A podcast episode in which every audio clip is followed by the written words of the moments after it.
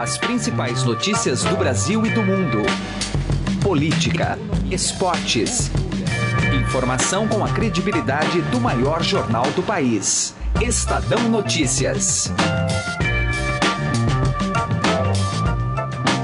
Olá, tudo bem com você? Eu sou Emanuel Bonfim e está começando a partir de agora mais uma edição do Estadão Notícias, nosso podcast com análises, entrevistas e informações sobre os temas mais importantes do momento no Brasil e no mundo programa de hoje busca entender melhor quais são os efeitos da decisão tomada pela segunda turma do Supremo Tribunal Federal, na última terça-feira, que retirou do juiz federal Sérgio Moro os trechos da delação premiada de ex-executivos da Odebrecht. A Justiça, eles relataram fatos sobre as reformas no sítio de Atibaia e o terreno onde seria sediado o Instituto Lula. Conversamos com o professor de Direito Constitucional da FGV de São Paulo, Roberto Dias. Para ele, a decisão é momentaneamente favorável à defesa do ex-presidente Lula, mas lembra que o relator do caso, o ministro Edson Fachin, pode ainda remeter o julgamento para análise do plenário da Corte, o que tornaria o resultado imprevisível. Dias ainda critica a falta de estabilidade jurídica do STF, passando a impressão de que os ministros julgam ao sabor das inclinações políticas e não de acordo com os preceitos da Constituição. Edição de hoje ainda analisa os resultados de mais uma pesquisa Barômetro Político Estadão Ipsos, que todos os meses analisa a opinião dos brasileiros sobre personalidades do mundo político e jurídico. Neste último levantamento, chama atenção a leve melhora na imagem de Joaquim Barbosa, cotado para assumir a candidatura para presidente pelo PSB. Batemos um papo sobre o assunto com o Mário Vitor Rodrigues, jornalista do BR18, site que cobre eleições aqui no Estadão. Você pode ouvir e assinar o Estadão Notícias tanto no iTunes quanto em aplicativo para o Android. Também pode seguir o programa nas plataformas de streaming Deezer e Spotify. Nas duas, basta procurar pelo nome do programa no campo de buscas e passar a acompanhar todas as nossas publicações. Quer mandar um e-mail? podcast.estadão.com. Ouça e participe. Estadão Notícias. Ministério da Cultura e Associação Tuca apresentam Charlie Sim e Itamar Golan apresentarão as sonatas para violino de Brahms, Debussy, Funk e obras de Chrysler, Wieniawski e Elgar. Dia 8 de maio, às 21 horas, na Sala São Paulo. Garanta já o seu ingresso pelo aplicativo Tuca App e pelo site da Ingresso Rápido. 100% da bilheteria é revertida para o tratamento de crianças e adolescentes com câncer. Lei de Incentivo à Cultura, Ministério da Cultura, Governo Federal, Brasil, Ordem e Progresso. Estadão Notícias.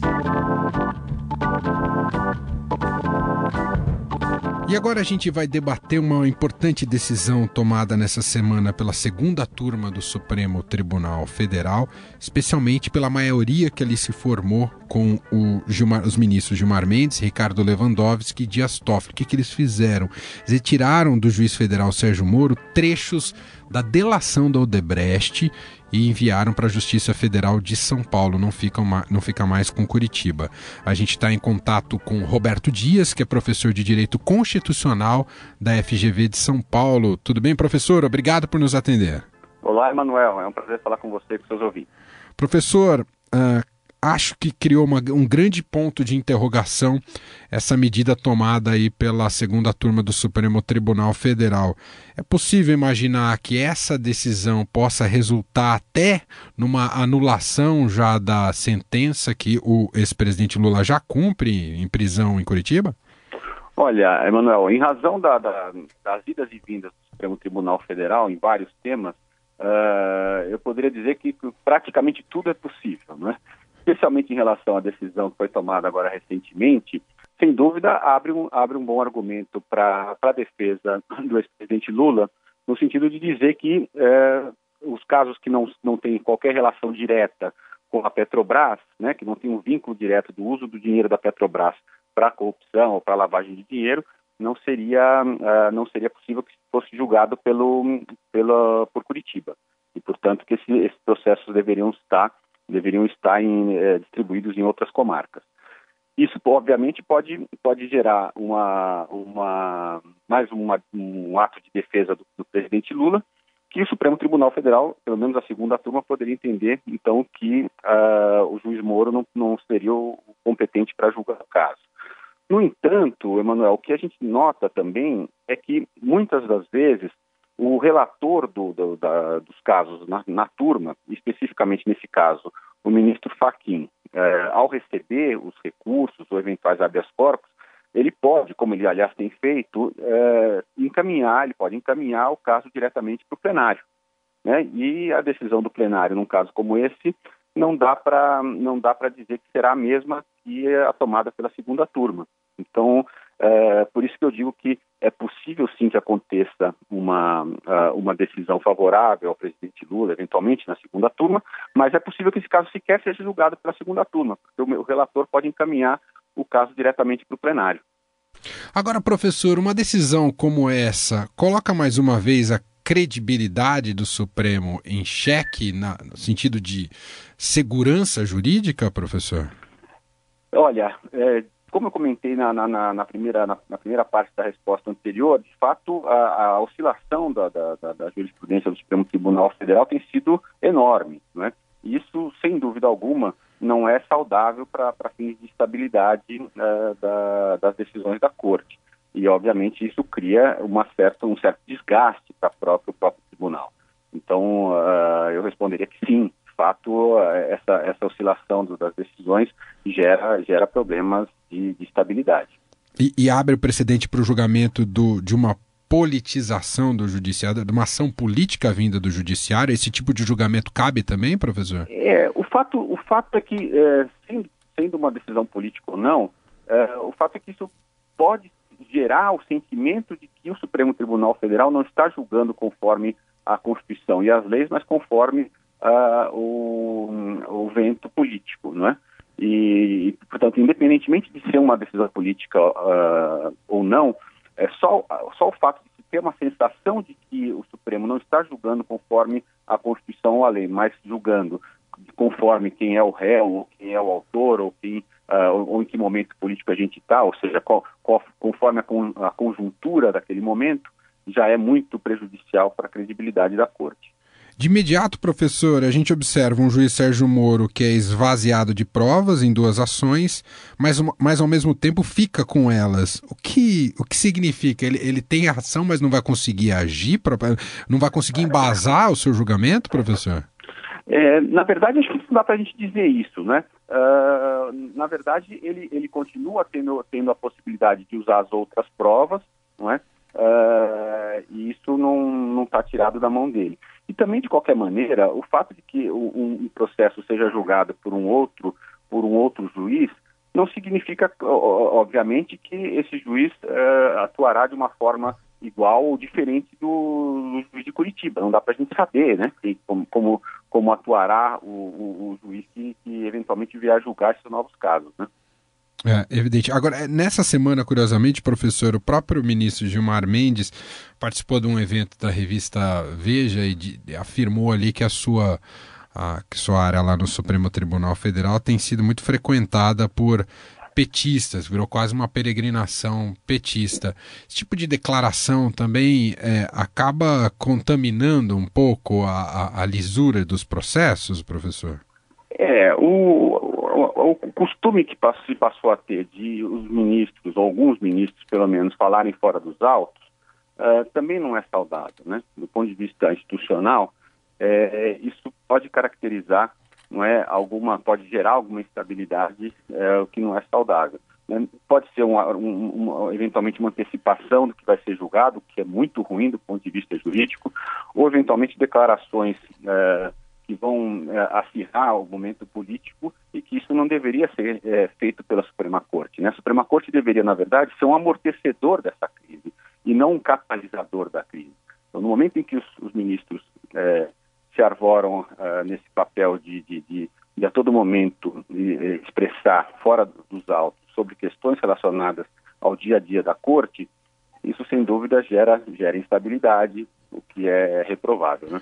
E, e, faz parte do jogo, professor, a reação da própria força-tarefa da Operação Lava Jato, o, o procurador Deltan Dallagnol hoje já se manifestou, e a própria PGR vai buscar maneiras de reverter essa decisão. Isso faz parte do jogo político dentro do judiciário, professor?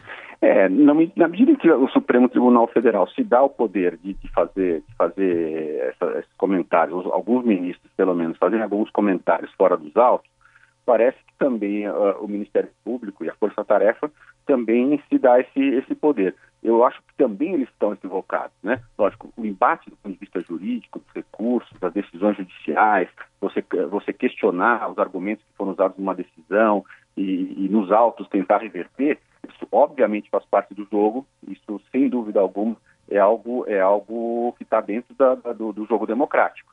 Né? É, agora, é, ficar nesse embate midiático fora, do, fora do, do dos, dos, autos é, não me parece o melhor caminho do ponto de vista jurídico.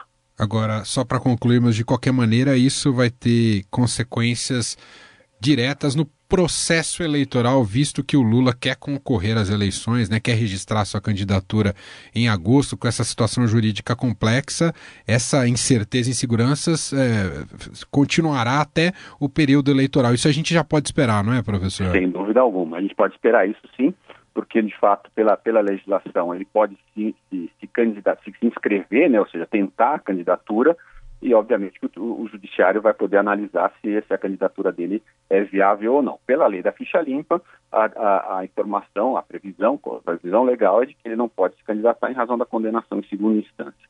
Mas, mas há possibilidade de, de, de decisões em contrário por força de até previsão legal também. Né? Então, essa estabilidade ficará até o momento de ter uma decisão final uh, do TSE sobre, sobre a admissão ou não da candidatura do ex-presidente se é que efetivamente ele vai seguir com essa, com essa posição, não é? Muito bem.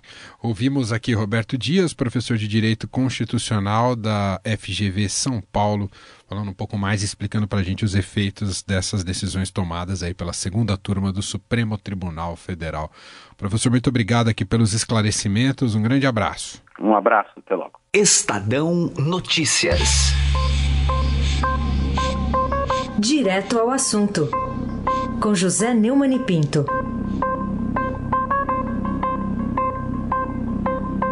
É preciso achar uma saída honrosa qualquer para evitar a contaminação do combate à corrupção pela decisão estúpida da segunda turma por 3 a 2 para tirar as provas conseguidas pelo juiz Sérgio Moro de sua jurisdição e passar para São Paulo. A Procuradora-Geral da República, Raquel Dodge, está representando ao Supremo, os promotores da Lava Jato também, a defesa do Lula quer agora aproveitar para meter a mão e tirar o Sérgio Moro de todos os processos, alegando aquela injustiça, aquela perseguição. A verdade é que é preciso que haja uma iniciativa para que o Supremo se pronuncie como plenário de 11 ministros. Afinal de contas, essa maioria da segunda turma é uma maioria de três. Três em 11 não significam nada. Eu não vejo, por parte da ministra Rosa Weber, nenhuma razão para mudar seu voto a respeito. Então, a única forma agora de evitar essa caminhada para livrar o Lula, que está acontecendo no Supremo, e, sobretudo, para não acabar com o trabalho de combate à corrupção da polícia, do Ministério Público, da Justiça Federal em operações como a Lava Jato, é arrumar um jeito de levar essa decisão para o plenário, da mesma forma como a defesa do Lula arrumou um jeito para conseguir o que ela queria com uma turma que ela sabe que teria vantagem e teve. José Neumann e Pinto, Direto ao assunto. Estadão Notícias. Política. O nosso bate-papo agora é eleitoral. Tenho como convidado aqui no nosso programa o Mário Vitor Rodrigues. Ele é jornalista do BR18, site que cobre eleições aqui no Estadão. E a gente, à luz do novo barômetro político Estadão Ipsos, que foi publicado ontem e tem ali alguns destaques, a gente vai bater esse papo aqui com o Mário Vitor para ele analisar para a gente. Tudo bem, Mário? Obrigado por atender mais uma vez aqui o programa. Olá, Manuel, tudo bem? Prazer, prazer é meu. Maravilha. Vamos nessa. Ô Mário, o barômetro político, eu acho que o que chama a atenção traz aqui uma melhora na imagem do ex-ministro do Supremo Tribunal Federal, Joaquim Barbosa.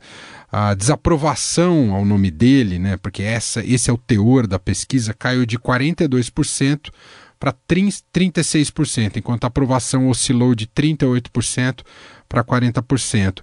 Independentemente dos resultados da pesquisa, a gente pode já ter um entendimento que aos poucos a sociedade, a população vai assimilando uma candidatura do Joaquim Barbosa, Mário?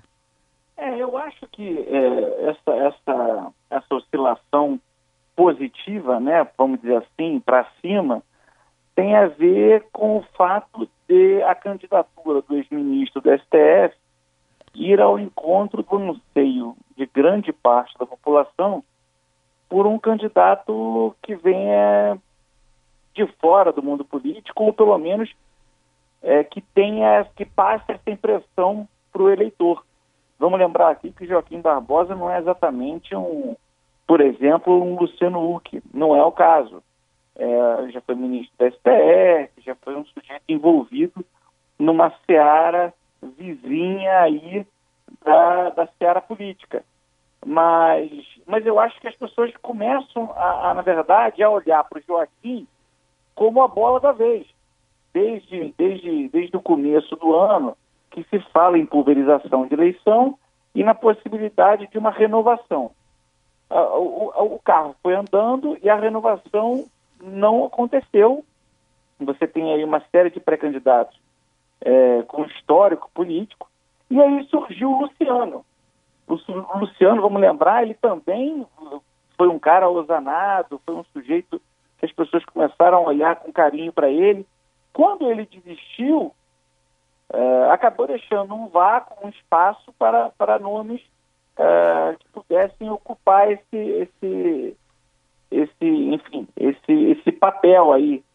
É, e aí eu acho que é isso que está acontecendo. Eu acho que agora o Joaquim Barbosa começa a, a vestir esse, esse, esse personagem. Ô Mário, o que será, na sua visão, definitivo para essa tomada de atitude de se colocar como candidato o Joaquim Barbosa? Uh, o PSB tem tratado ele um pouco como intocável, isso funciona porque afinal ele não está conversando, não está dialogando, não está atendendo a imprensa, mas uma hora isso se esgota. Quando, quando vai ser essa virada de página, seja para se assumir como candidato ou não, hein, Mário? Bom, hoje, hoje, hoje, hoje mesmo temos no PR18 que o próprio PSB está titubeando, não com relação ao nome. O nome é o Joaquim Barbosa, eles estão super animados.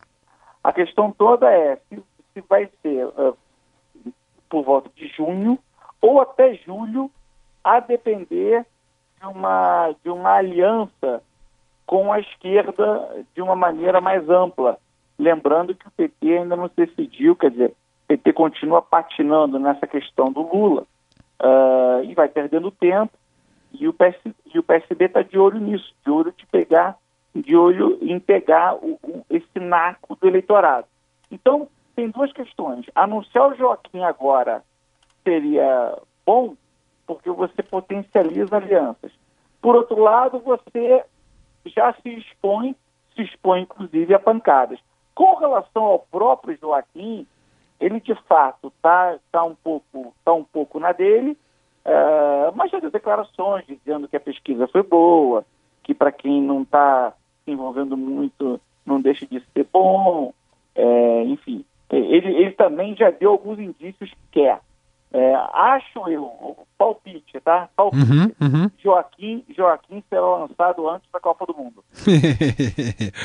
Muito bem. Tá aí Mário Vitor Rodrigues, pertence ao time do BR18, site de eleições ah, que está cobrindo as eleições aqui no Estadão, que é muito legal de acompanhar, é altamente viciante e gentilmente aqui batendo um papo com o programa Estadão Notícias, o nosso, o nosso podcast diário. Mário Vitor, muito obrigado aqui pela análise e um grande abraço para você. Um grande abraço, Manuel. Obrigado e estou à disposição. O Estadão Notícias desta quinta-feira vai ficando por aqui. Contou com a apresentação minha, Emanuel Bonfim, produção de Gustavo Lopes. O diretor de jornalismo do Grupo Estado é João Fábio Caminuto. De segunda a sexta-feira, uma nova edição deste podcast é publicada. Tem tudo no blog Estadão Podcasts. Um abraço para você, uma excelente quinta-feira e até mais. Estadão Notícias.